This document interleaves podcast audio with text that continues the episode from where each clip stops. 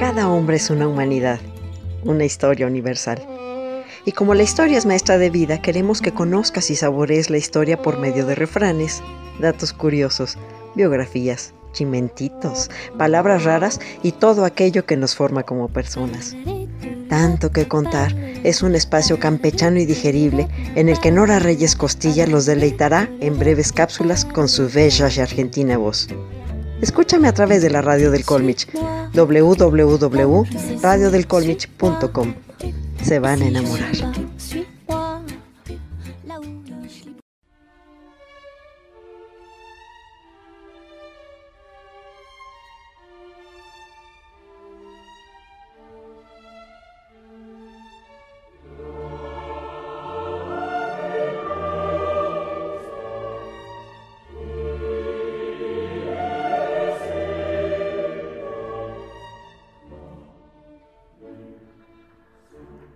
Este episodio se iba a tratar sobre las maneras de ir al baño y las minucias que le acompañan.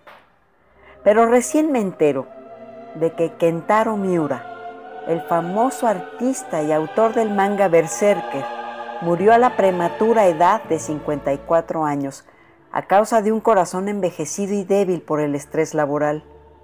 Pasó años trabajando sin tener más que medio día de descanso en más de cuatro meses, durmiendo cuatro horas en promedio por periodos de cuatro meses, usando dos horas para comer fuera de casa cada dos años, comiendo barritas de cereal para no perder tiempo alimentándose y lamentando no haber podido celebrar las navidades o nuevos años ni haber podido ver los cerezos en flor por estar encerrado trabajando, satisfaciendo las demandas de sus editores y fanáticos.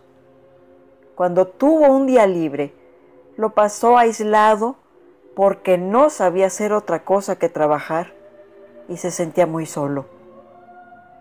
Una vida lamentablemente triste. Está lloviendo y siento llorar por una persona que ni conocí, pero qué frágil debió ser para sacrificarse así para el disfrute de los demás. En honor a Kentaro Miura, dedicamos esta breve cápsula al fenómeno llamado Karoshi. Soy Nora Reyes Costilla, recibiéndoles afectuosamente en este espacio laboral llamado Tanto que Contar. Recuerden que en Anchor.fm pueden escuchar todas y cada una de nuestras cápsulas y en Facebook nos conocen por el nombre de la historia por gusto. Allí los esperamos con noticias diarias para su crecimiento personal. Kenji Hamada era un empleado de una compañía de seguridad en Tokio, casado con una joven esposa y tenía una ética de trabajo impresionante. Su rutina semanal consistía en una jornada de 15 horas diarias de trabajo y cuatro extenuantes horas de traslados entre su casa y la oficina. Un día lo encontraron desplomado sobre su escritorio. Sus colegas pensaron que estaba dormido pero cuando transcurrieron varias horas y no se había movido, se dieron cuenta de que estaba muerto. La causa del fallecimiento fue un fulminante ataque cardíaco a la edad de 42 años. Este caso típico se ha convertido en todo un alarmante fenómeno social en Japón que recibe el nombre de karoshi. En español significa muerte por exceso de trabajo y aunque parezca una leyenda urbana, ha sido reconocido desde 1987, cuando el Ministerio de Salud empezó a recopilar estadísticas. En un principio eran unos cuantos casos anuales. Hoy día se calcula que podrían ascender a 10.000 eventos, al igual que las personas muertas por accidentes de tráfico. Si un juez determina que alguien murió por Karoshi, su familia recibe una compensación de unos 20 mil dólares por parte del gobierno y pagos de hasta 1.6 millones por parte de la compañía. Al parecer los primeros eventos reportados datan de hace 40 años. Para que cuente como un caso de Karoshi, la víctima tiene que haber trabajado más de 100 horas extra en el mes anterior a su muerte, u 80 en dos o más meses consecutivos de los últimos seis. El origen de este mal podría rastrearse a los años posteriores a la Segunda Guerra Mundial, cuando el trabajo ofreció a los hombres una nueva motivación los trabajadores no solo se sentían impulsados por la compensación financiera, sino también psicológica. Por ello, los nipones desarrollaron las jornadas de trabajo más largas del mundo. Por supuesto que las empresas estuvieron fascinadas con este nuevo modelo de pensamiento y comenzaron a financiar sindicatos, grupos culturales, casas para los trabajadores, transporte, instalaciones recreacionales, clínicas y guarderías. En poco tiempo la vida comenzó a girar en torno al trabajo. Pero el paraíso comenzó a tornarse oscuro en la década de los ochentas, cuando el crecimiento económico se disparó, provocando lo que se conoce como una burbuja económica, y los salarios en Japón llegaron al límite. Esto ocasionó que alrededor de 7 millones de personas mantuvieran agobiantes jornadas de 60 horas semanales mientras que en el resto de los países industrializados conservaron semanas de 40 horas. La situación se volvió intolerable en la década de los 90 y muchos supervisores, jefes de sección o mandos medios sentían que morirían trabajando. Entre los miles de casos, hay dos factores que sobresalen como culpables de las muertes. Estrés y falta de sueño. Aunque hay poca evidencia de que la falta de sueño pueda provocar la muerte, sí puede contribuir a largo plazo a incrementar el riesgo de enfermedades del corazón, desórdenes del sistema inmunológico, diabetes, síntomas parecidos a la esquizofrenia y ciertas formas de cáncer.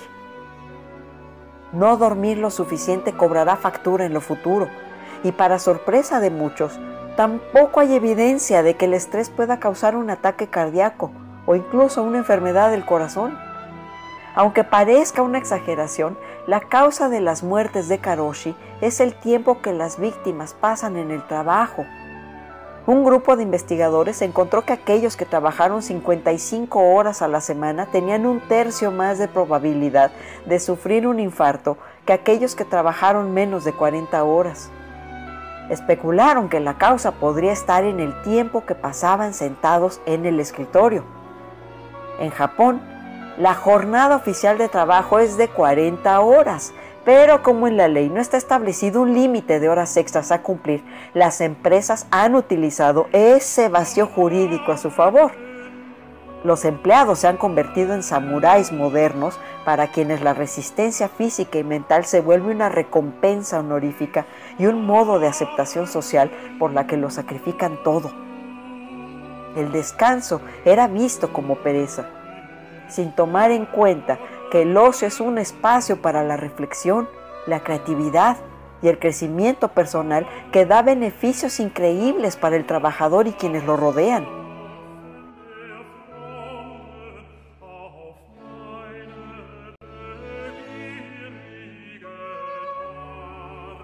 Afortunadamente, Japón está consciente de la necesidad de que los empleados duerman y descansen bien, porque le cuestan a su economía y productividad 138 mil millones de dólares al año.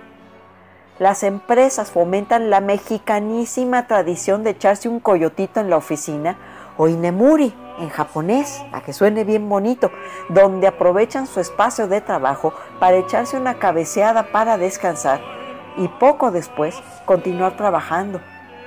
Ahora, no solo es que se permitan, sino hasta que se ve con malos ojos a quien no lo hace, pues no se ve como un signo de pereza, sino como una señal de compromiso de la persona para cuidar su salud mental, para funcionar bien y satisfacer las demandas de su empresa.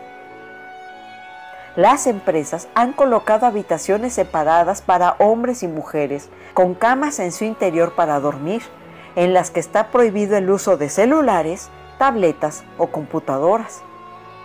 Además, todos los empleados deben salir por norma antes de las 9 de la noche y está prohibido hacer horas extra.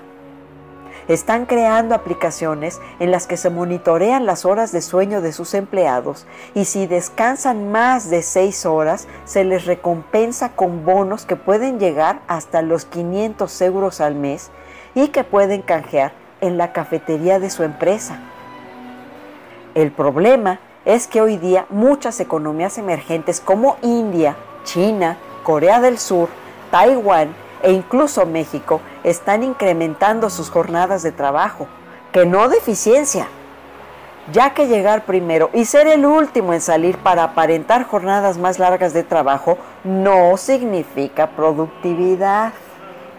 Así que muchas horas sentado frente a la computadora puede concluir en una vida vacía, sin el goce de los detalles cotidianos, sin la convivencia y fortaleza de la familia y en el triste fin con una curiosa palabra japonesa. Para no morir de karoshi, evite comer mal a deshoras por el afán de terminar el trabajo. Cuídese del estrés, de la depresión, la falta de sueño. Evite las largas jornadas de trabajo y el sedentarismo. No se preocupe, solo es una triste acuarela. Cuídense mucho, como si fueran el último agüehuete en este mundo porque nos hacen falta aquí, en tanto que contar. Esta fue una productiva cápsula con especial cariño y agradecimiento para la familia García Méndez por la belleza y la felicidad de los instantes. Soy Nora Reyes Costilla, su imperatrix ad eternum y Karoshi, a mi manera.